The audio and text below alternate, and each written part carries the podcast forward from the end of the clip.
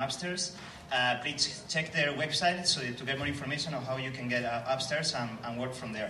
And beside this, we have this awesome auditorium. It's an open space. We organize more than 700, 700 events per year. So if you are interested in HR, marketing, development, anything that you, you're interested in, uh, probably you will find an event here. Most of the events are for free, and not only from Google, but uh, also for, for, from third parties as well. And once a year, uh, we bring the best Googlers in all the world to spend two weeks with our community in Spain. And we are happy to uh, start today with these uh, two weeks here in Campus Madrid. Um, the first uh, speaker that we have is Lucero Tagle. Uh, she works for people uh, development at Google. She's responsible for EMEA. Um, we have a lot of weird names at Google, but she will come here and explain what is uh, this title about and what she does. And what, is gonna, what we're going to learn today is uh, tips to retain and manage talent that we use at Google, but that you can also use at uh, your company. Uh, so please uh, check out our website if you want to come be become a member and come and work from here and be updated with all the events check our calendars because we have many, many talks to come uh, this week and the next week. And please now uh, help me to welcome uh, Lucero to the first talk of the Expert Summit.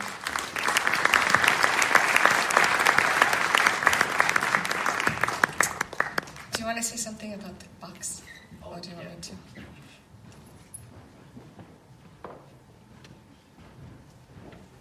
Bad memory. So, uh, if you have any question during the talk, feel free to raise your hand, but wait a second until we can uh, get you this Catchbox. It's a microphone that we can throw, so it's pretty fun. So, if you have any question, don't uh, hesitate to interrupt. Uh, otherwise, you can also ask at the end of the talk. It's going to be about 40 minutes talk, more or less, um, depending on your question. So, now. Okay. no, because he explained the, the box, and I found it very interesting that I could throw the box if you, if you have a question. So I'm, I'm delighted to be here. Welcome, everybody. Um, as Rufo said, my name is Lucero, and I've been at Google for about 12 years uh, in December, so it's, it's quite some time. I'm based in London. So I've been there all those 12 years. Uh, but what's been fascinating is I've, I've sort of gone through the evolution of our people development. I started in staffing, recruiting for sales and tech for about four years, and then I moved on to career development, to what then we called people development, and in, in outside terms, it's learning and development function. Um, so I am here and very excited to talk about how to manage talent. And so I've, I've, catered the presentation not only to share tips and tricks that has worked well with us, but also for founders and, and startups. You know, how can you take some of that methodology, some of that learning, and then apply it to your business, your needs? Um, so I hope you you get something out of it. Um, as Rufo said, please interrupt me. I do like it to be very interactive if we can. So if you do have questions, raise your hand and I'll try and aim, if we can, all the way back, or we'll just have a microphone if you do have a question in the back. Um, so let's kick off. I'm going to show you a number, percentage. Can anyone tell me, shout out, what you think this percentage means?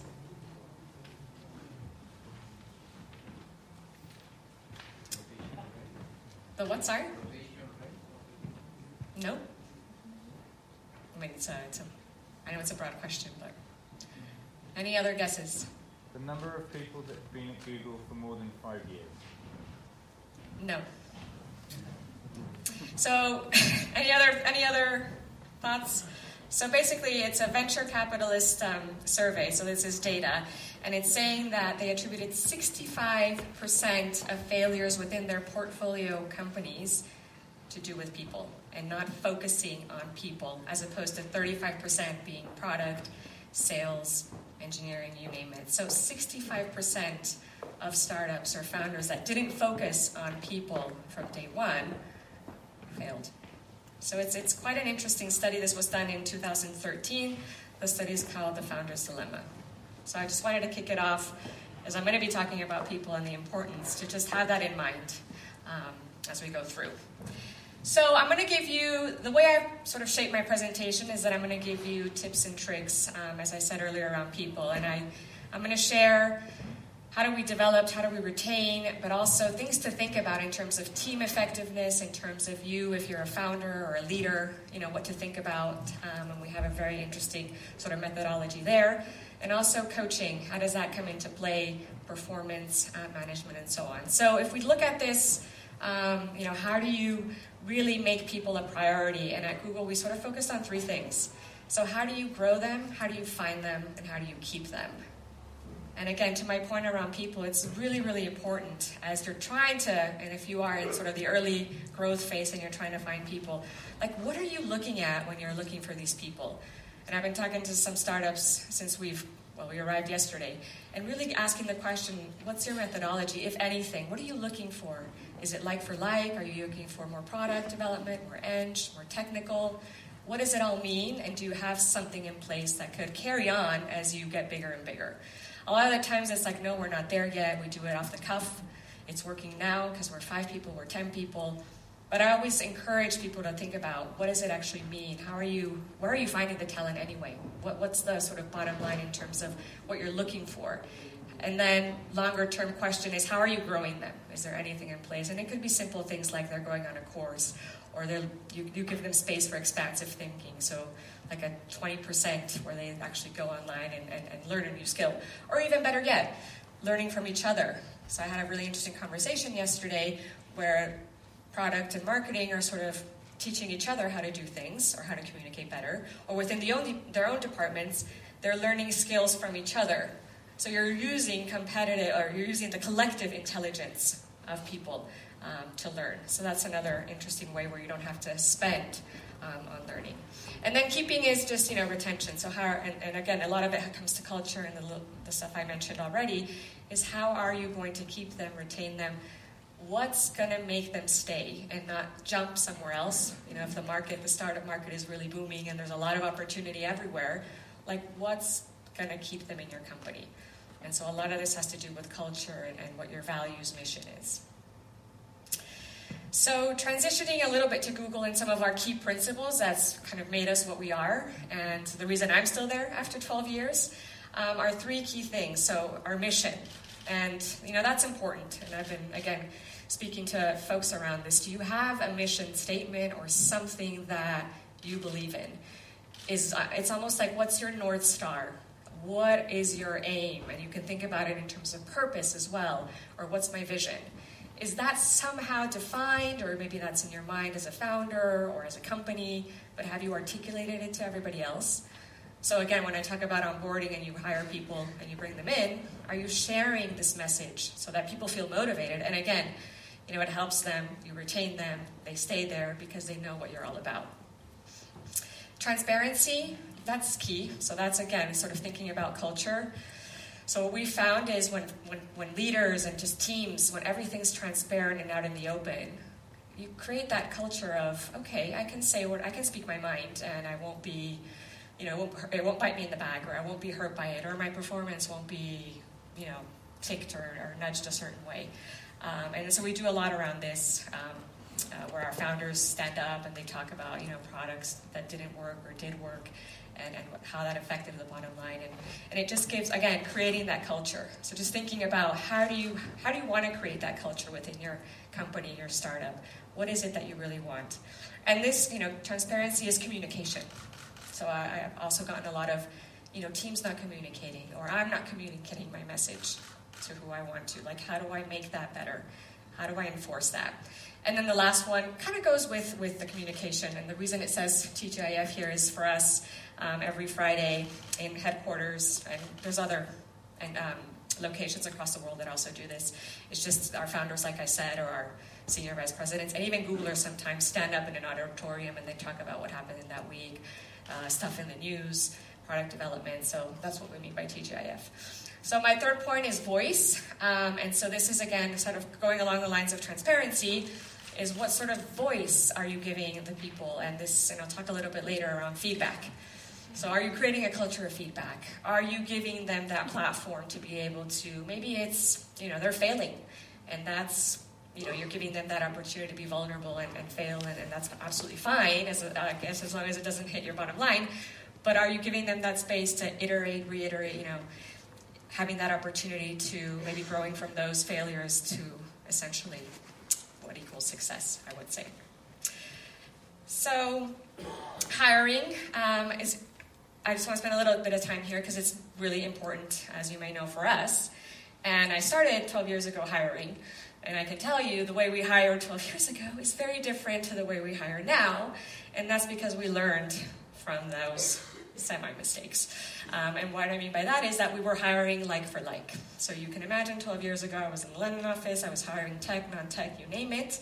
And we were hiring out of Harvard, Stanford, Yale, uh, INSEAD, uh, Oxford, Cambridge, you know, the top tier universities. And we wouldn't look at any middle and, God forbid, lower tier universities. And GPA was super important, so that's your grade point average. Um, extracurriculars, so if you climbed Mount Everest, fantastic. Uh, we don't want to know if you hiked like a tiny little mountain or you ran like a 10K, but if you ran marathons or even did an Ironman, fantastic, you're going to be hired. So you can get the picture now, right? We were hiring very much like for like, so if they weren't coming from those universities, they were coming from McKinsey, or they were coming from Accenture, or Deloitte. And so we realized that after probably two years, you know, in role, once they've been in, in, in role, that, you know, we were, they were having problems. Like, they weren't necessarily adapting to change as, as easily as somebody else um, who didn't have that sort of structure, that mold. And we encountered a lot of things that, not only with not adapting to change, but being agile leaders or being very sort of impatient that they wanted to have a development or a career plan like they do in McKinsey or a graduate scheme plan, which, you know, we're very much of the philosophy that you own your own career and you have to be ambitious and you have to find those doors, those open doors, to be able to, to, be able to succeed. Um, so, long story short, so now um, what we're doing is we have these um, attributes. So, the reason I'm sharing this is just to help you think about how you're structuring your interviews, for example, when you're hiring. Are you looking for anything in particular? This is just an example of what we look for in terms of how we hire. So, based on those sort of errors or you know, we used to also in interviews ask, you know, brain teasers. Like, for example, how many golf balls fit in an airplane? I mean, okay, there could be a computational mathematical answer to that, depending on the airplane, right? Um, but you know, we, we, we that would really stress people out, and it wouldn't necessarily bring forward what we were thinking as cognitive development or you know that sort of attribute that we wanted to test, or you know other sorts of brain teasers that we were doing a lot back in the day. So now we're not doing brain teasers for this attribute of general cognitive development. It's more, you know, questions, you know, how to test how they're thinking about things, and it varies. It varies by role. So you can imagine the more technical roles, you know, you do have to ask technical questions. But the more commercial, the more commercial side, um, it, it's very different. Uh, role-related knowledge, of course, you know that's sort of a given, and I'm sure that, that relates to you. Um, you know, are they going to be hired to do the role that we say they're going to do?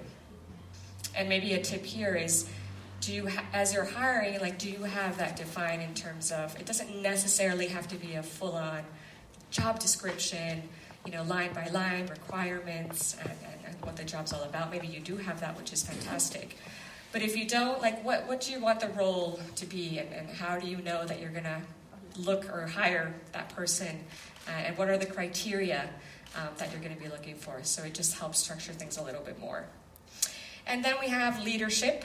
Um, so this is more around not necessarily were you a leader um, and you know a, had ownership and a team of God knows how many people uh, prior to hiring you. It's more emergent leadership, and how are you showing you know that those sort of leadership skills um, even if you haven't sort of managed people. Um, you know how how do you demonstrate that? And then the last one is what we call googliness. So this is more around agility. This is more around how you ad- adapt to change because we're constantly ever evolving and changing. Um, are you a team player?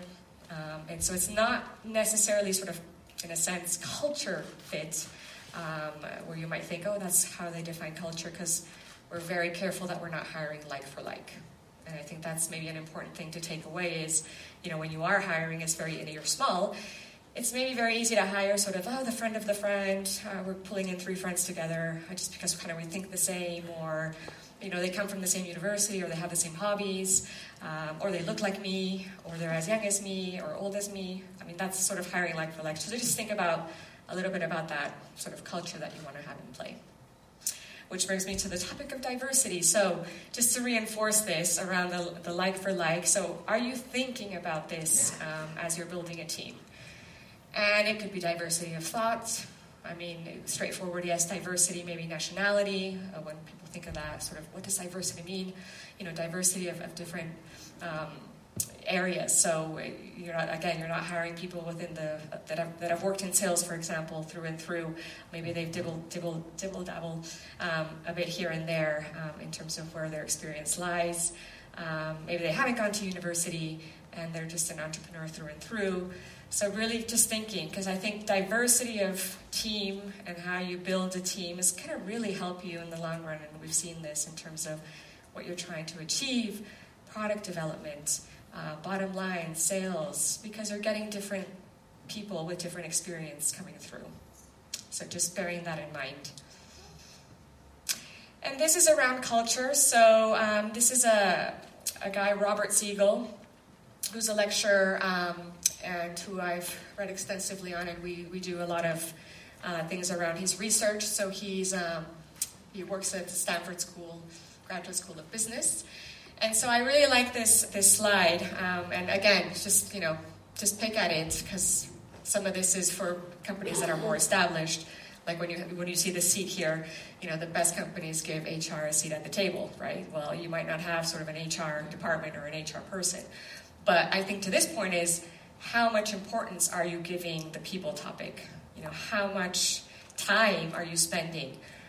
Because you can you know sort of argue that if you're spending a lot of time thinking about the product and how am I going to get it out into the market and how am I selling and you're recruiting and you're hiring and then well where does people fit in? And you don't want it to sort of bite you in the back sort of a year down the line when you're 10 15 people and then you're scrabbling because there's a crisis people have left your business you don't know why and then you're like oh I didn't put values or I, I, didn't really give the sort of North Star mission message, so they don't know, or the founder is going all sorts of different ways strategy here, strategy there. Um, so just bearing that in mind. So I won't go through it, but it's just a nice infographic. You know, don't be afraid of change. Um, the entrepreneurial journey, statistically, um, you know, will lead to failure, yes, but uh, doing the best that you can.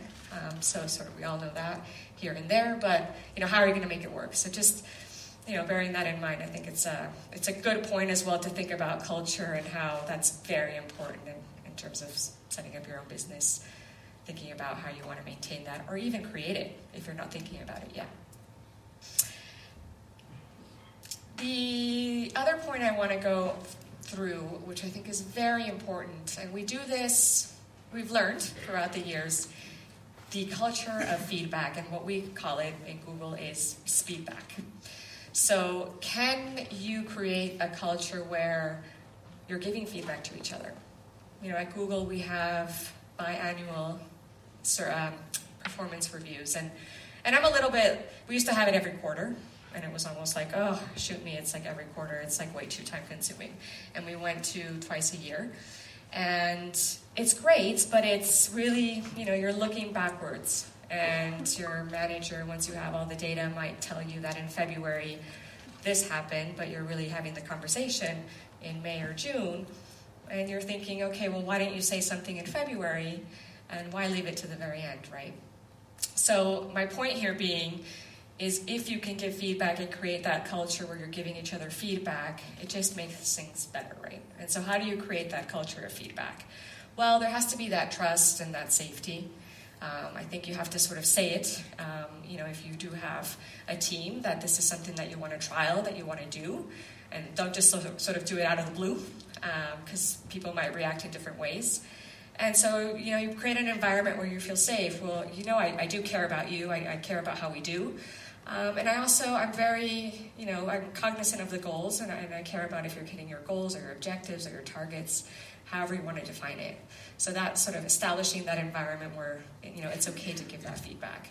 You don't want something like this where you're getting feedback where someone's shouting at you after something and the person's not ready to hear it, or they mess up, mess up and I don't know, God forbid there's a failure or something like that where it's catastrophic, and then you have, you know, your manager or founder or whoever like yelling at you off the top of your right. You know, you don't, you really don't want that um, to have this scenario. So how do you feel? You know, how do you feel when people give you feedback? Good job, crap, yes, no, fantastic. Well, you may feel good, or you may not, you know, feel not so great. I think the point here is giving feedback that's actionable, giving feedback that's, you know, that there is a clear what happened when, um, that there is a what and how, so it's data driven. Like there is some, what I mean by that is that there is a, there's facts. It's not subjective. It's not like, oh, I felt that you probably didn't when you were in a client meeting. Well, what about it? What about it, right? What's the impact? What is it resulting in? So here's an example of, of what I mean by this sort of framework. So the first thing, feedback. You know, the whole team prepared hard for Friday's client presentation. Then you arrived late to the client meeting. So what was the impact? Well, we didn't look prepared or professional. So very different from my previous two slides where it was great job, well done, oh that was crap. Imagine if you would have said to this person, oh, you know, that was crap what you did. They're like, well, what, what did I do?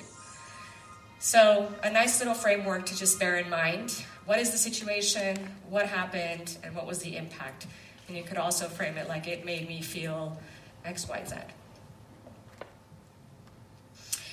So now moving on to leadership, um, and so this is where I sort of crafted it a little bit in terms of um, leaders, founders, startups, um, and we've done a bit of research with other campus um, uh, areas, uh, for example, in Asia and Latin America.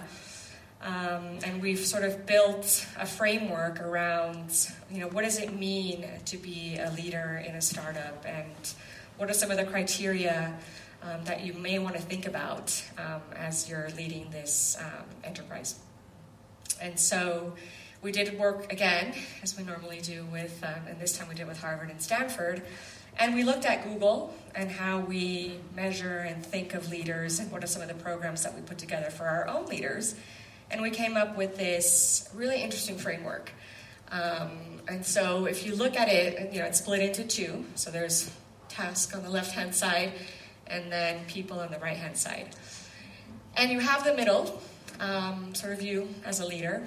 And what it's saying is, you know, to think about leadership and to sort of get off on the right foot, really think about what am I going to accomplish? What am I there to do? What are my goals? Am I communicating these correctly and efficiently? And if things don't go the right way, what is my attitude? How do I display that to my team? Um, and do I, you know, what's my focus? Am I changing strategy all the time, or do I really have strategy that's going to take the team through for the next quarter, if you may, or six months or a year? So that's really sort of putting that task hat on. Then, equally so, so it's like a 50 50 split. If you think about the people hats, well, not losing touch with this, right? Which, you know, I feel a lot of times this is what happens, where very much people are focused on the right hand side which is normal in a way, sometimes natural when you're starting to build a business and trying to get that product off into the market. So on the left hand side, what's the commitment? What's going to inspire that people to stay? What's what are the motivating factors for them to be here with me through this journey? Have I defined those? A little bit what I mentioned earlier. What's really going to establish that sort of collaboration through the good times and through the bad times? You know, what does it mean to collaborate efficiently and effectively? And then lastly, again, what I mentioned earlier is like developing people. And do you know where people want to go next? And you don't necessarily have to have that answer like we do, where we define it and, and give people tools just because we're so big. But to my point earlier, you know, what do they want to learn next? Are they stuck somewhere? Can we learn from each other if you're hiring really different sorts of people? and I see this a lot, you know, with smaller companies that you're like a department with and amongst yourself. You know, you are the marketing department, or you are the product uh, department, or you are, you know, sitting sole as a sort of engineer or CTO, so to speak. Um, so, very interesting model. And what came about with this model is something that we call the Founders User Guide, which I'm more than happy to share. It's a very interesting guide, but it really looks at how to build that strong sort of co founder or co leader um, relationship through the highs and the lows. And it basically it's a it's a probably an eight page document, sort of a user guide, and it splits into three sections. So what are our personal motivations, or you fill it out yourself. So what are my personal motivations? What's my working style? How do I like to work with people? And what are what sort of partnership are we going to go through? And yes, you may know that you know you might be friends with, with a co-founder or you know co-leader, and you might I've heard stories where you know you know somebody from the age of four. Great, or you're living together, fantastic. But have you really sort of sat down and gone through some of these more sort of structured areas where you may talk about it all the time, but it's always good to sort of put pen to paper. So not only do you fill it out yourself, but then you get um, if you do have co-founders, you know you get them to fill it out as well, and then you do sort of a comparison my perception of myself is, their perception of me is, you know, and then how are we all going to work together? Which then the message is to the teams, you know, this is what we agreed on. We're talking the same language, therefore we're giving the same message, we believe in the same strategy. If things don't go according to plan, this is how we handle conflict. Or if you have a hire that doesn't work out, you know, this is how we're going to handle that hire um, or exit that hire, for example. So it just gives the opportunity for everybody to be on the same page. So I'm more than happy to talk about that if you have any questions and, and share that with you. I think it's a really interesting, really interesting guide. So, talking about leaders, which same sort of theme is managers, so you can take those hand in hand. Like if you're managing somebody or you're managing a team, you know, you are a leader. Um, you know, I believe everybody is a leader, but in this in this terminology, um, we also did some data, as you can imagine, and so we came out with these eight behaviors. We called it the Oxygen Study that our People Analytics team did back in 2008, and we came out with these um, eight behaviors that we currently use when we measure effectiveness of managers. And I think it's really interesting, and I wanted to share that with you because I think you can draw parallels um, to some of this. So, coaching, you know, is that manager a great coach? And you can go through coach training or you can have, you know, methodology, you can learn that, practice, you know, that is a skill. I do believe that is a skill, and you do have to practice and you do have to understand what it means to coach. Um, you know, if you mentor, advise, or direct, uh, have that sort of situ- situational leadership hat on. So, what does it really mean to coach? Well, you're basically empowering people, and you know, they're trying to get them to get to their own answer. Uh, so you're giving them that sort of ownership, so to speak.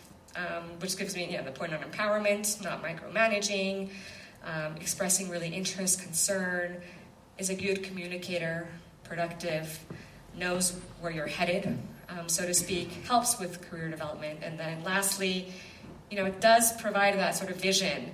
And what you want from a leader is, you know, do they have that strategy to get us to where we want to go next? Um, is that clear in their head or their heads? And do they communicate that appropriately? Um,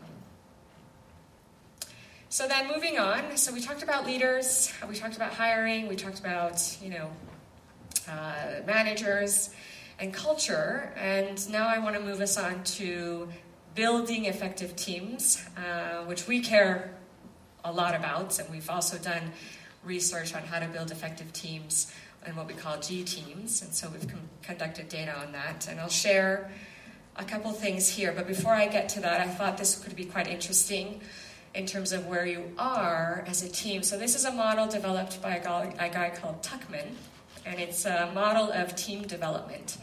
So I think it's quite interesting, and I wanted to share because some of you may be in the you know beginning stages of sort of forming a team, and there's this excitement. You know, people are you know excited to be there and it's just you know, a great environment or you have or they really believe in the product right? And, and they're just really happy to be there because you've hired them. So you're kind of forming a team and it's it's all new and exciting. And then you see a little bit of a dip. So that's sort of the storming phase. And that's a little bit around sort of reality setting in um, we mean what we mean by storming is, or what Tuckman means by storming is that frustrations may arise because you've sort of been in role or you've been a team for a little bit, and then you start to get to know how everyone works. And if you don't have all the stuff that I talked about earlier around team, vision, strategy set, then you can get into this sort of storming. Or if you add new people to the team and they might not fit the molds, You may be in the storming where they just, you know, that one person just disrupts the working atmosphere that you've created. And that can happen, and that's reality. So, how do you get yourself out of that storming?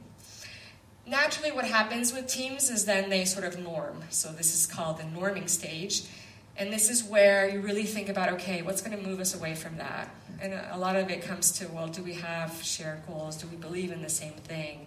Um, is there that cohesion that maybe we once, well, in the forming stage, we sort of thought we had and we, we felt it?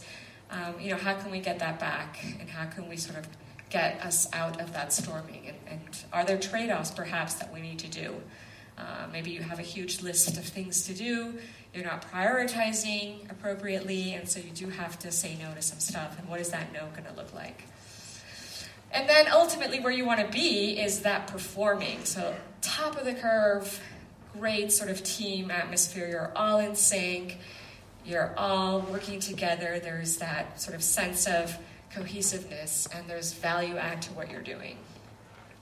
And then you'll see a dip, but that's, we don't, Tuckman doesn't really talk about it so much, but it may happen you know, those people that sort of lost the mojo or don't know what they're going to do next or maybe feel that, you know, the company's hit, you know, they haven't hit their targets or that it hasn't been quite explain to them uh, what's going to happen next. So I just wanted to share this with you because a good thing to do is just to ask yourself the question, you know, where you or your company is in terms of the model and having that sort of honest conversation of why you think you're there, and then what you may do to get yourself out of there if you're if you're perhaps in storming, or if you are up in the sort of high performing. Great, what got you there, and can you keep that momentum going? So, what sets apart the best teams? So, back to my point around highly effective teams. So, what sets apart the best teams from the average teams or not so great teams? is this model, which, as I mentioned, we call G teams the, in the company, and we've done again a lot of research to come up with these five attributes or criteria around what sets apart great teams, highly effective teams from not so highly effective. So, if you look at the top, is psychological safety and what I like to call trust as well. And that is the foundation, I would say, of a team. If you think about teams, or maybe you've been in teams where you don't have that trust or psychological safety, then a lot of stuff starts to bubble up. And in my experience working with some teams across EMEA, a lot of it, you'd be surprised, you know, at Google, um, that I'm doing a lot of work around psychological safety and trust at the moment, or I would say within the last year. There are things that bubble up that people are not willing to share. Maybe there's sort of the water cooler conversations where, how oh, did you notice this and that? But when you get together in a big room and you're all together, you don't really talk about that stuff because you talk about business. You don't really talk about people. Um, and so that starts to trickle in. And so we always say the foundation is do you have that psychological safety? do people feel they can be vulnerable? Do people feel they can take risks? Or do people feel that they can challenge back without being reprimanded? Can people say no to something or can they challenge the founder or the leader and go, well, I don't think that's right? You know, can they, do they feel free and able to do that? Um, or do they fear? Is there a sense of fear? So once you've sort of established psychological safety, and it's by no means goes in order. Um, the reason why psychological safety is sort of in a different color is to my point that that is the basis foundation, I think, of how highly effective teams, you know, if they have that, then it's quite easy then to fix the other bits. So dependability, that's all around can we count on each other? Can we do high quality of work on time? Like if we give ourselves targets, so if your product team tells the marketing team, oh, I've got, you know, we're going to produce or deliver a product or this product enhancement in four weeks. Like, is that really going to be four weeks? Or do they go over and it's like one month, two months? Well, then what happened there? So, can I depend on another department or a colleague to deliver work? Structure is all around goals, roles. Like, are you doing the role that you were hired for? Or maybe if you're so small, like, are you flexing and is that comfortable for you? And are you are you voicing that if you're not necessarily doing what you were hired for, just because other stuff comes in, and they're using your skill set for that? Like, are you okay with that? And are you voicing that? So this is around clear goals, clear strategy, clear structure. Meaning, so this is interesting. So, does your work have meaning? Um, and, and I guess this, for me, is a lot around sort of the motivation. Um, you know, if your work, if you feel your work doesn't have meaning, um, you know, a lot of the times people lose that motivation. You know, a good thing to you know think about, which I'm sure we all do, is you wake up in the morning and you're like, I'm going to work. This is exciting, or I go to work because I need to pay the bills. Or you know, you can have ups and downs. Like we've all had it, where you had a bad day or something happened in your personal life, and you go to work and you're like, uh. But then you know you're, you're at work and you pick yourself up. I mean, that's you're motivated on what you're doing, right? And then the last one is impact. So what are you do you fundament do you fundamentally believe that what you're doing is going to have an impact or is having an impact? And if you don't know that yet, or you you know if you're in product or, or marketing, or if you don't see the full sort of full cycle of what I built or what I do and how that is being communicated to clients or what the turnaround time is or what the feedback is if somebody else is doing the client interactions like it's a great thing then to go back and communicate with each other if that person is doing sales and you know selling your product. Like what was the reaction and the feedback from clients? And is that being fed back? Was it a win? Was it not? Uh, you know that, that makes you feel like oh my work's having impact or we need to adjust this and that. So great model. Um, i guess think about how you, you may want to use this um, if it's relevant for you um, and then just in terms of psychological safety, where maybe some of you are thinking, you know, what exactly is that is? Well, we believe it's a shared belief, you know, held by team members, um, that the team is safe, uh, that they can take risks, that they won't be called out for it, that there's a sense of confidence, uh, a sense of communication, that if you say something, you're not going to be rejected or you're not going to be embarrassed or someone's not going to call you out for whatever you said in terms of what you felt. Um, that you can make mistakes. And so, a couple just suggestions in terms of what safe teams are and what unsafe teams are, just to give you a little bit more um, more examples. Here, unsafe teams. Um, you know, meetings may not feel safe, or I can't ask questions when I feel I can ask. I should ask a question or challenge. I just feel it's not going to go down well, or I can't speak my mind, or it's really hard to take risks or big risks. Like, how are we going to do that? Well, you're not really feeling safe, right, to challenge. In comparison, what do we mean by being a safe team? Where there is psychological safety, is you're supportive if someone makes a mistake. You rally on, you support people. You basically have everyone's best interests in mind, and you you know you give each other help. You're not stabbing each other in the back, and it's okay to be wrong. It's okay not to know something okay, if it hits your bottom line, like you're quickly getting feedback and you're quickly alter, altering that behavior or that task, but you're being told right then and there. And again, no question is a dumb question, for example. So, just to give you a stat here in terms of um, some of our, so on the commercial side, in terms of sales. So, what we did is um, we looked at our direct sales function and we came out with this sort of statistic in terms of teams that have psychological safety versus teams that might not have that psychological safety and revenues in terms of sales. So as you can see, you know, if you do have that baseline, everyone's happy, everyone feels they can be productive, you know, sales are definitely going up as opposed to not having that baseline and you can see the effects. So that's just to give you some data. And in terms of how would you foster that environment? Well, there's a number of things you can do. So, framing the team's work as a learning um, learning outcome or learning you're learning you're doing this together you might not have the answers for example. Um, admitting if you know if you're the leader or you're setting the strategy that you're not necessarily that you don't have all the answers.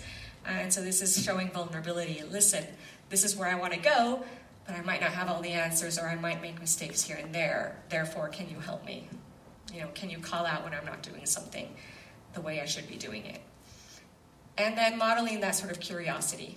So what are you what are you going to do? Are you going to allow that sort of that environment where we can challenge each other and ask questions? And then just I won't go through this, but I, I, again I can share this. It's just a checklist that I think will help in terms of a few things you can look into. Um, are we doing some of the things, or to help you? How do we establish that maybe you already have psychological safety and tr- trust, which is fantastic, but what are some of the things that we can do to enhance it, make it better, or just to make hold each other accountable and make sure that we are hitting some of those? So on engagement, showing understanding, or being inclusive, for example. Any questions so far? I have a very quiet audience. Maybe you don't want to interrupt my flow. That's absolutely fine. I'll pause there before I get to this exciting slide. You might see the movie. I have a, yeah, I don't know if I can throw it that far, but I, I see you. Okay. Um, I'm going to try to chat. First, um, thank you for the talk. I wanted to ask you, uh, when you mentioned that hiring is the most important thing, if, if you do any type of specific assessment for cognitive abilities or for personality or anything, because when you say that you're not hiring like for like, then how are you basing your, I don't know, your idea of how, how each personality is composed of? So, no, we don't do personality profiling.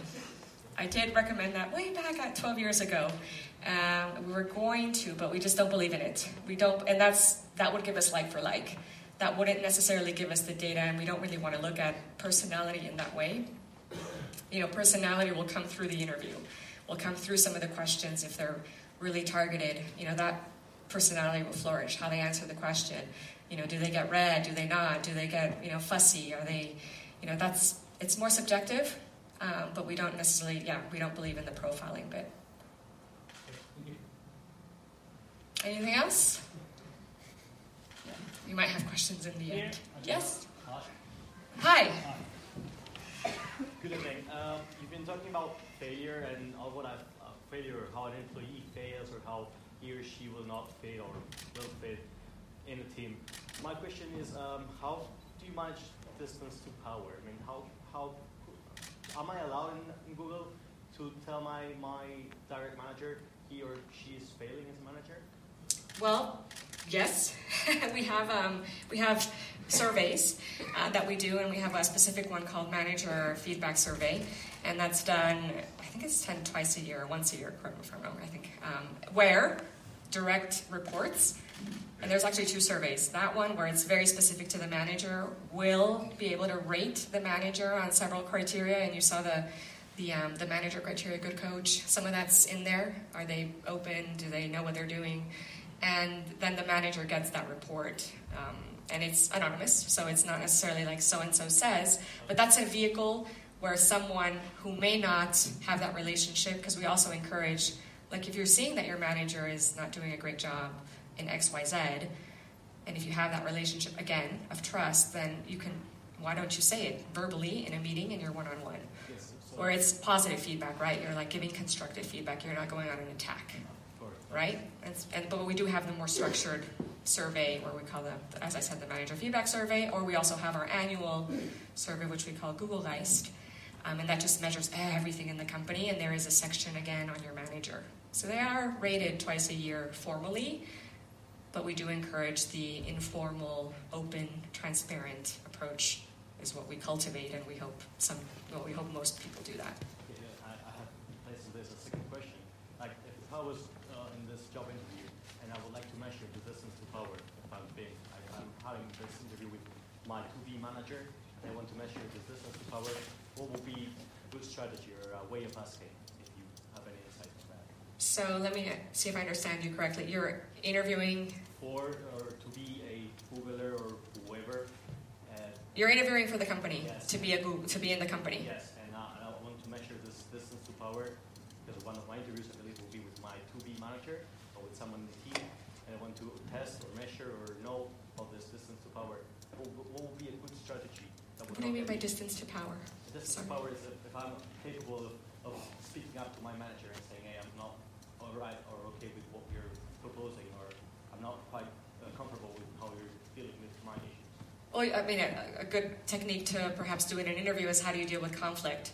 Like, have you been in a situation where, and you might explain that conflict, how do you deal with it? Or have you, how have you dealt with it in the past? Could be a technique when you hypothesize a certain situation, or have you been in this situation before? Yes or no? That gives you some data. If yes, how did you deal with it? Gives you more data. If no, okay, well, this person's never been in that sort of situation before. Interesting. That could be a way. You're welcome. Yes. Uh, sure, I'll take one more. I'm almost, I'm almost through. Hi, this is a question more from a large organization standpoint, not so much from a startup standpoint, but you mentioned earlier in your presentation, you know, sales, marketing, uh, it's almost eternal, the disputes between those two departments. So how do you manage incentives? Like, for example, if you are telling the marketing guys, and maybe not talk, you know, um, you know, be nice with sales, be patient with sales. They're always, you know, over demanding, over promising to the clients, so, so forth and so forth. So how do you structure the incentives so the marketing guys will be paid for the success of the sales guys, and the sales guys will not think these guys are robbing my commission? You know what I mean, right? Yeah. Okay, thanks. What's worked for us, or what I've seen, um, I'm like looking at my team of Googlers, correct me if I'm wrong if you're in those departments, but what I've seen is a common shared sort of what we call OKRs, KPIs. Like, is what's worked really well is if you have the if you're measured against a common goal or objective and so both departments have a vetted interest to have that kpi however you want to call it succeed and so that's for us i mean i've seen examples where that's worked quite well where you're you have a vetted interest to make a certain objective uh, move forward because you're being rated on that this quarter for example. So that could be an idea. I mean i have a, a few others um, but you know we can I can share later, but that, that could be an idea. Great, so, oh, sorry, yeah, one more question, yeah?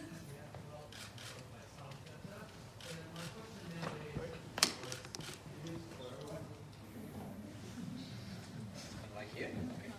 Uh, it's for small startup, actually the ones which have a problem with their capital, and especially with the tech startup, the people are, mm, to join your team are kind of expensive. So how we how we fix this problem as like for hiring these people. I'm not talking about a partnership with them, but I'm talking about the hiring this kind of people. How we can how we can find them and how we can deal with them in order to come to and join us in order to grow together. So your question is where to find these people? Where to find these people and how to ask them to join us because the startup does not have that much capital in Yeah. order to convince them financially, but how we can like ask them to join. Well, what I would say is, what's your storyline? Like, what are you pitching? You almost kind of have to do the pitch, right? So, do you have, and it kind of goes with what I was saying earlier, like, do you have that North Star? Do you have that, the purpose of why you exist? And I always ask, like, what would happen if you didn't exist? Like, what do you passionately believe in? Why would that person, or if it were you, why would you come and join the business?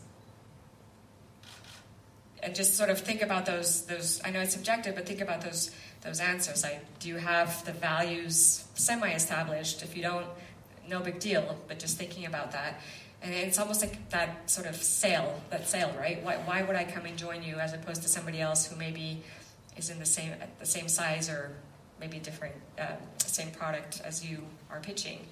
Because you really have to. I think when you're so small, it's like what's going to incentivize me to come work for you? And i think it's right who are you? What does your team look like? Who are the people? What's your product? I think product has to do a lot with it right? Do i believe in what you're building and is there a future? Maybe there isn't you don't have that north star clearly defined but what are you trying to accomplish in such and such time so if you have that articulated it helps um, and then in terms of your other question where do you find people i think there's all sorts of different avenues um, you know, from the sort of the more straightforward LinkedIn to uh, different universities, and it depends on the caliber of people that you want. Um, so if it's sort of junior people, you know, there's a lot of um, sort of graduates, um, and I've talked to a couple people that have shared with me um, networks that they can poach people from or see what their profiles are to the more sort of established, like the LinkedIn's of the world, or if there's networking events that happen where you start to look for people or just doing a basic search like for a certain skill set um, would be another avenue. Just some, some ideas that come to mind. I'm going to finish my presentation. I have a few slides left, and then I'll, I'll take. I'm happy to take more questions. But here, this slide, um, the uh, the onboarding. Um, it's just a quick note here. Um, I'm not sure if anyone's seen the movie. Um, what's the, what's it called? Internship.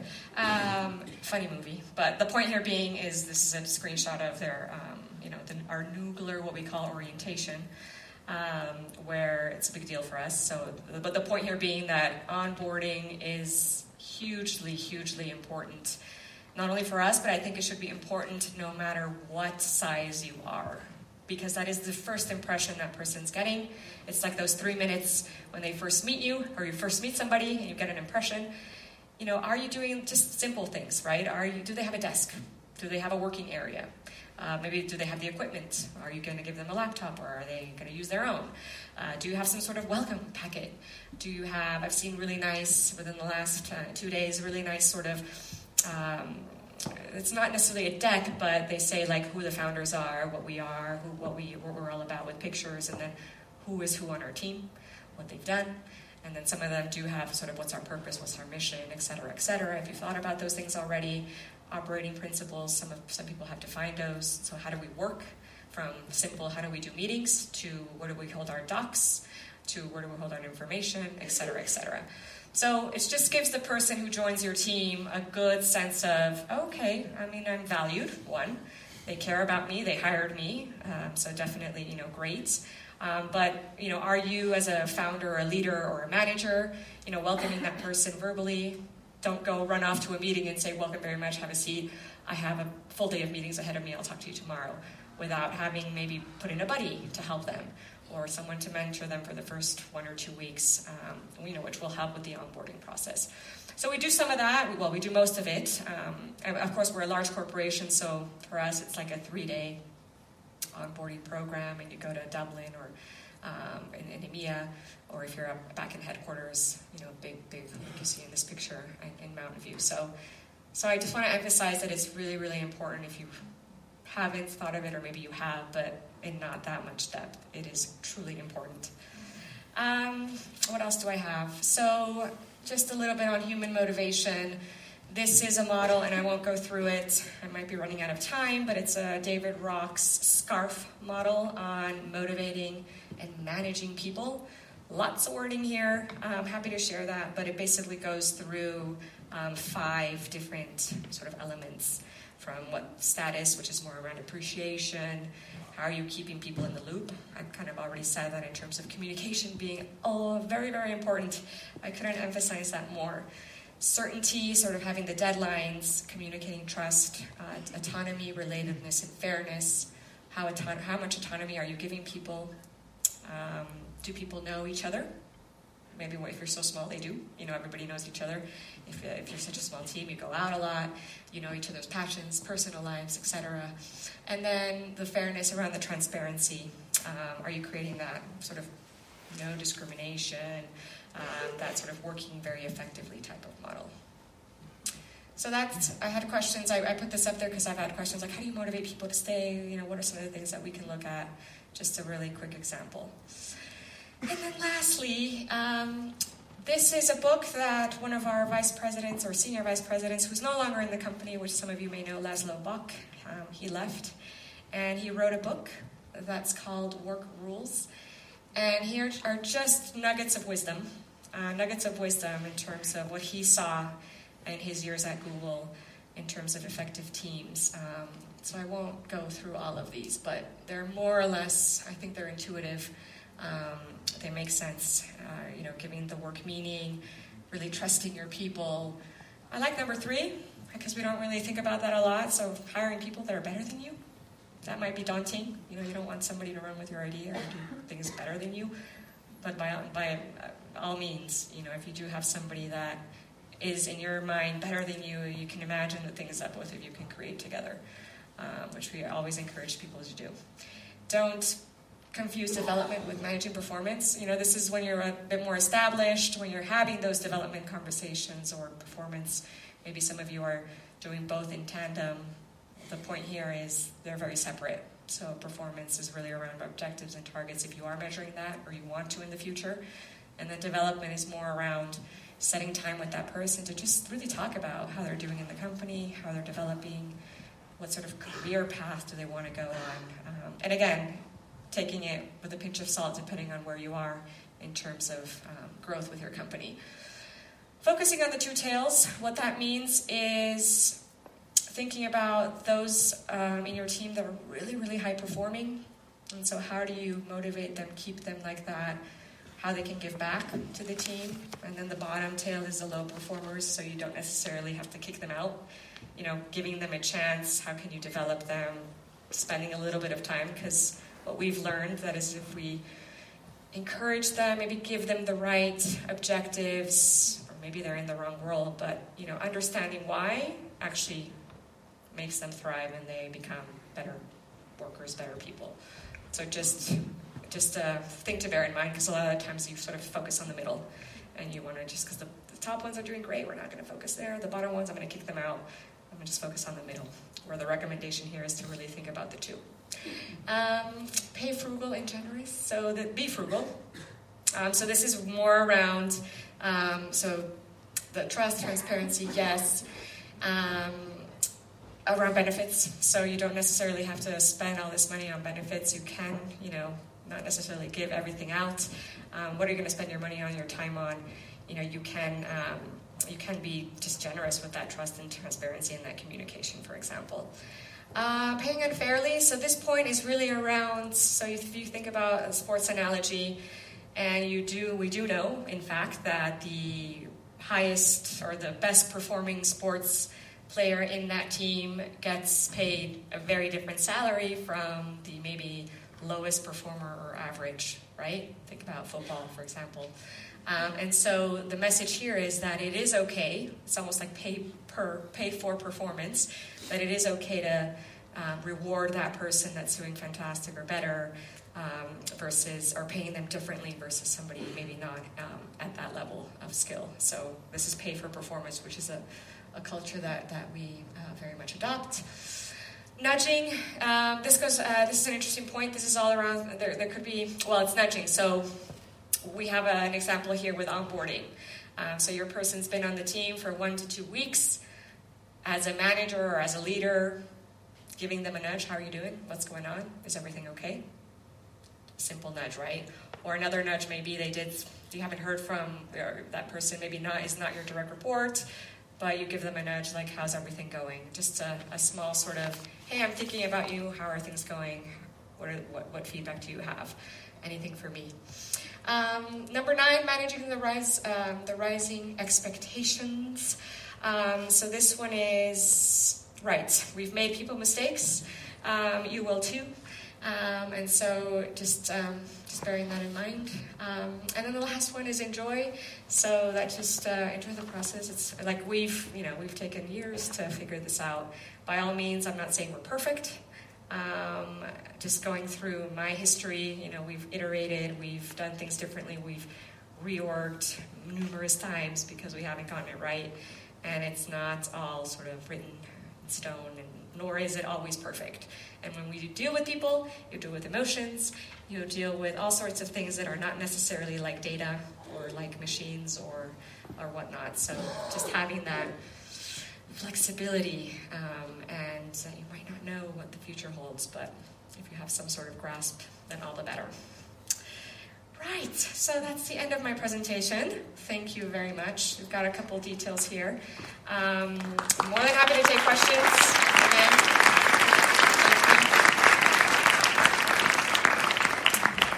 And uh, yeah, I'm not sure. More questions? I don't know how we're doing on time. I'll try. How much time do we have? Do we have time? My goodness, hold on. I mean, my clicker is now down. Where are we? Apologies if I hit somebody in the head. that didn't land well. Sorry. On your feet. Well, my question kind of goes back to this whole safety, making teams safe psychological safety and kind of linking it to the idea of like how teams are more beneficial if they're diverse. So if you have a very diverse team, be it by age, be it due to cultures, how do you foster this safety? Because each of the persons might have a very different idea of how to interact in a team due to their culture or to their background. So how do you manage to foster this safety so every single member feels like included and part of that team? I mean, I think very simply, you can open up that sort of transparency. Like we're all different, and I value all of your opinions. So let's, you know, everybody, let's bring it on the table. Like let's hear from you. Let's hear from you. And you know, making it a very open. You're all coming from different backgrounds. Like what better way to have a hackathon or challenge or whatever you call it than to hear about each other and what he, what well, what each other thinks. So I think just framing it in that way, like it's all fair play, but let's just hear what all of you think. Could be very simply how you could do it.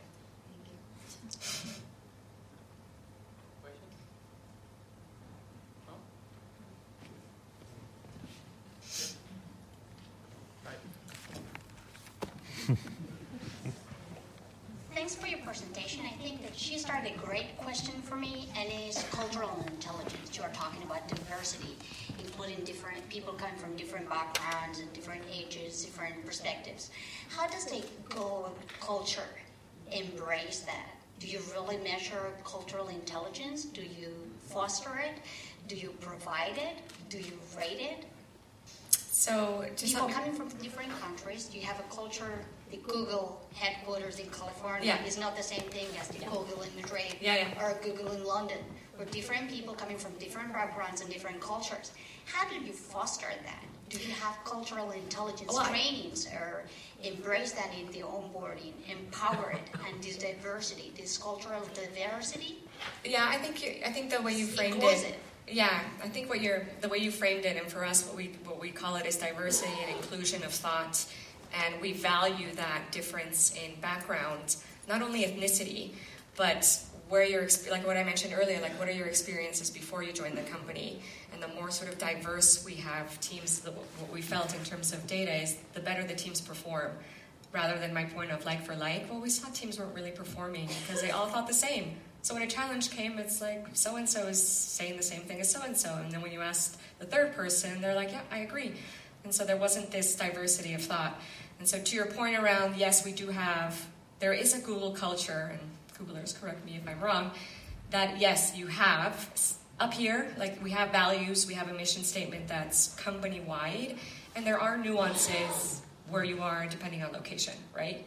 So there is that then culture of whoever is the leader of that office you know are they empowered to just you know bring that culture about like a very different culture here in the madrid office than if you go to the uk office and we have three different offices so there's a very different environment in each of those three offices even just because of the people that sit there. Engineering hands down heads down do do do do they're like walking you're like hello. Versus sales on the, at, our, at our other location it's buzzy right? You're walking down the floor everyone's talking you're in the canteen people just talk approach you hey how are you? People are more i wouldn't say extrovert i don't want to generalize but you get a little bit more of that versus maybe in another one of our uk offices the support teams that sit there you know it's kind of a, a mixture between engineering and sales so it's kind of in the middle and i think i think it's it's something that's intrinsic. I don't know how to explain it because I, I get asked the question like, why am I still there? And it's the culture, but I think it's the people that make the culture as well. Like I, I, I literally I literally say I'm still there because of the people, and my colleagues who challenge me, who I feel like it's not like imposter syndrome, but I'm like, oh my goodness, I didn't think of that, and well, that's great. You're challenging me. I'm not. I'm not doing it perfectly, but you can do it a different way. Fantastic. How did you do that exercise? Or how did you facilitate that? That's in my own role, right?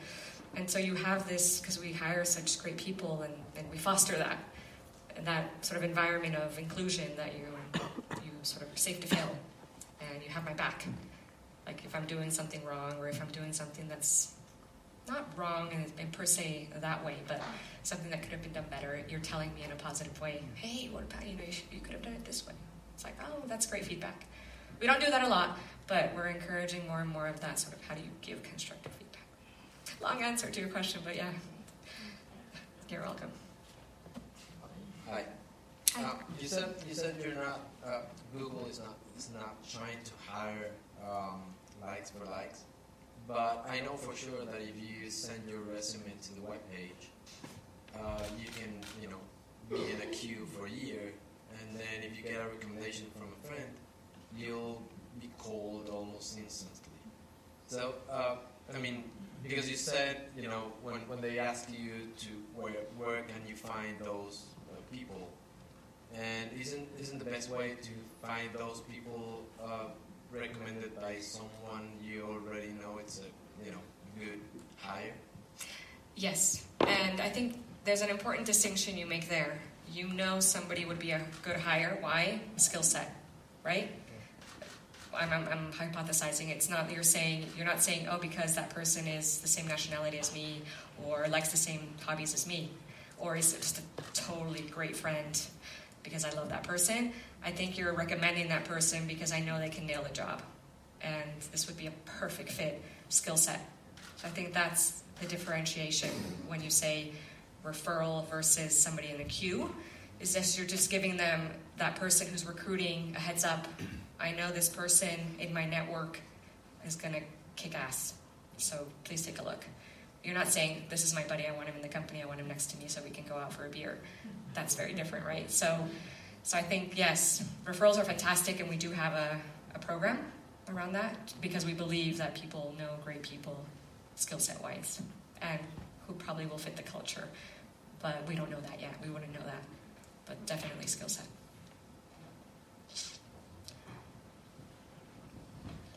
Um, quick question about the training and development. Uh, do you believe in e-learning in its current state? What's the current state? I mean, what's what we have right now? I don't know, maybe use something special inside Google as a software and e-learning. Maybe have the best practices. That I mean, according to the current technological right and uh, logical, I can say, well. So we do have e-learning, uh, and I didn't really talk about learning, but. Uh, we have a suite, you know, as a suite or different methodologies in terms of how you learn. Um, so we have a program called Googler to Googler, which is about 7,000 people globally that teach. And I think uh, we, you know, feedback, it's been in existence for, I think, eight years. And we found that learning that way through others, rather than bringing in a vendor or somebody, is a fantastic way to give back, but also to learn. We do have the classroom training. Um, but we have minimized that immensely. So when I started, it was just classroom training that was, in our eyes, 11 years ago, the way to learn. We've noticed that that was just a tick box. And how many times have we not all gone to a course and you're thinking, great, but how am I going to take that back? Or you put everything in a drawer and then you forget about what you learned, right? That's happened to me a lot. So it just depends on the content of the training, right? So there's the classroom training, and then we have the e-learning suite, which we're getting more, well, better at.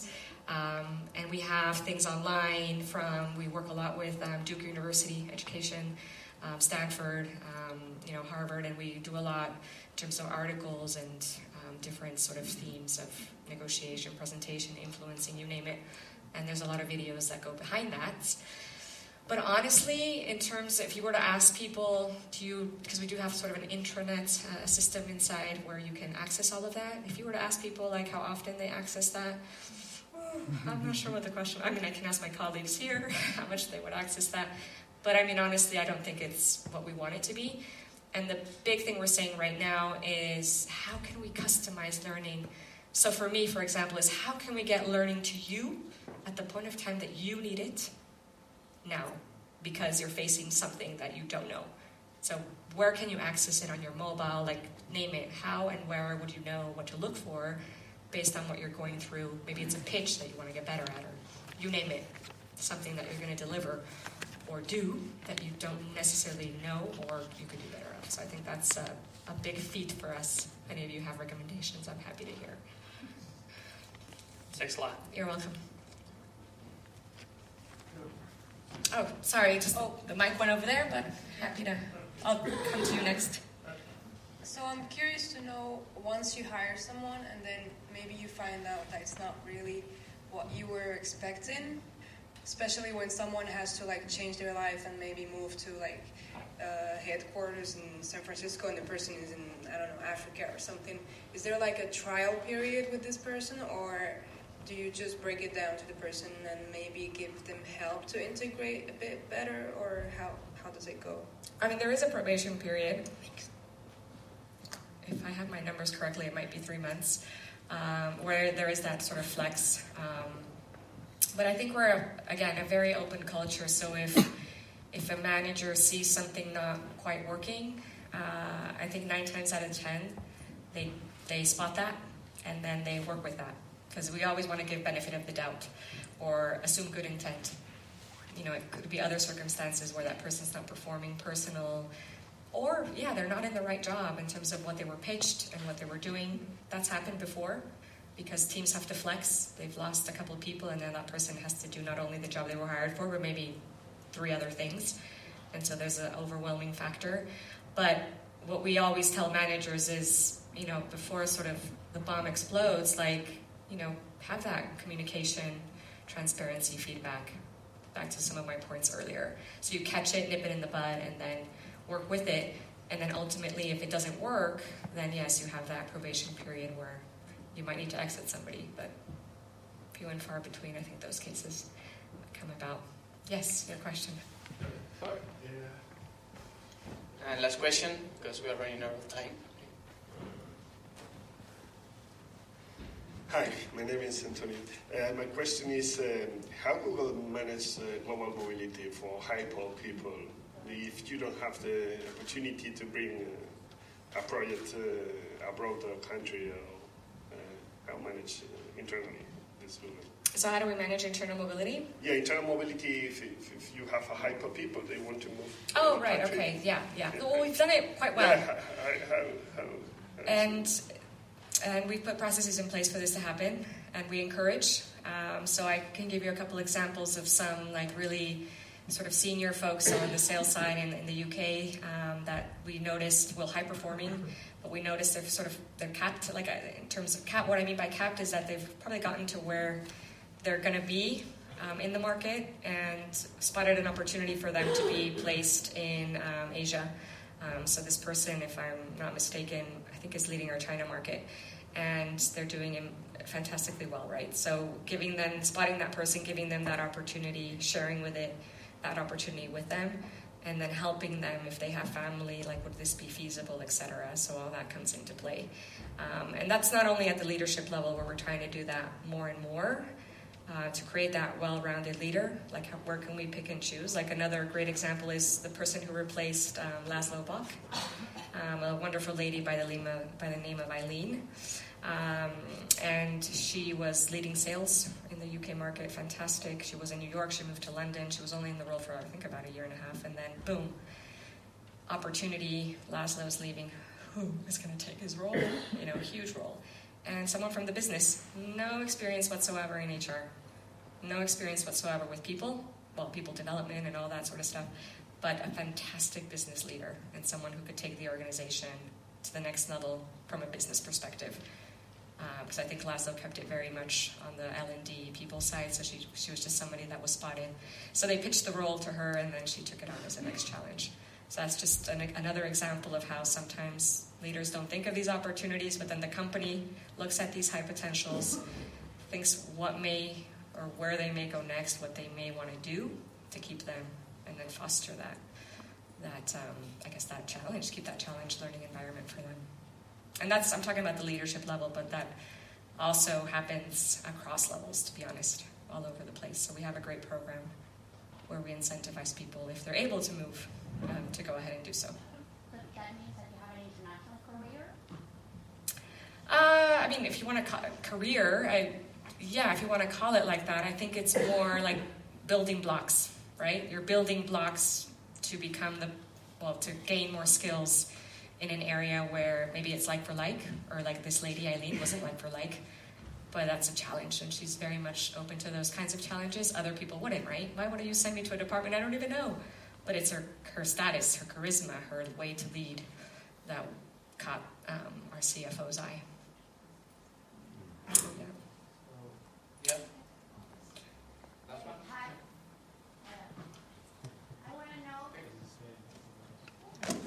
The last one isn't the last one.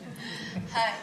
Uh, I want to know if you have a, a mechanism for measure uh, the impact of each team, team member. Do you, in economics term? Yes, we do have a performance management system um, in place. Um, you know, it's very structured and, and formal. Uh, each well, most teams have what we call OKRs. They're like KPIs, objectives, and you are measured against those. But also, we do have like a we do have role attributes depending on the level that you're in in the department that you're in. So you're measured against sort of the attributes in your role in your department, and then did you meet your objectives, whatever you set out with your manager or team at the start of the quarter? It could be quarterly, it could be six months. Um, just depends because I'm talking about quarterly. If you're in sales, for example, you have quarterly revenue targets. But if you're in a department like mine, it's every six months uh, where we, we are rated uh, against those attributes, but also those objectives. And so those are measures that you that we don't have a rating scale from the bottom being needs improvement, and it goes up to a superb, is what we call it, when you're really high performing or did very well, and then there's everything in the middle, and then you're giving that rating, and then that influences more or less what you're going to get paid as a bonus. So that's like pay for performance, that would be that element. Obviously, if you're in sales and you meet your quarterly, you have a chunk of a big chunk of bonus there. It's like the sales company plan that we call. But if you're not in sales, there's what we call a company plan, which is more annually. So you get a bonus at end of January, I think, based on how the company did and how you did as an individual, which you're paid. Compli- a little bit complicated, but that just goes to show the corporation that we are where we got to that point. But if you were to talk to us 12 years ago, it wasn't necessarily not so much the case.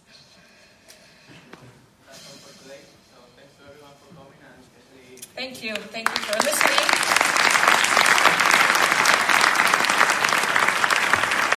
As humans, we're naturally driven by the search for better. But when it comes to hiring, the best way to search for a candidate isn't to search at all. Don't search, match with Indeed. When I was looking to hire someone, it was so slow and overwhelming. I wish I had used Indeed. If you need to hire, you need Indeed. Indeed is your matching and hiring platform with over 350 million global monthly visitors, according to Indeed data, and a matching engine that helps you find quality candidates fast. Ditch the busy work. Use Indeed for scheduling, screening, and messaging so you can connect with candidates faster. And Indeed doesn't just help you hire faster. 93% of employers agree Indeed delivers the highest quality matches compared to other job sites, according to a recent Indeed survey. And listeners of this show will get a $75 sponsored job credit to get your jobs more visibility at Indeed.com slash podcast. That's Indeed.com slash podcast. Terms and conditions apply.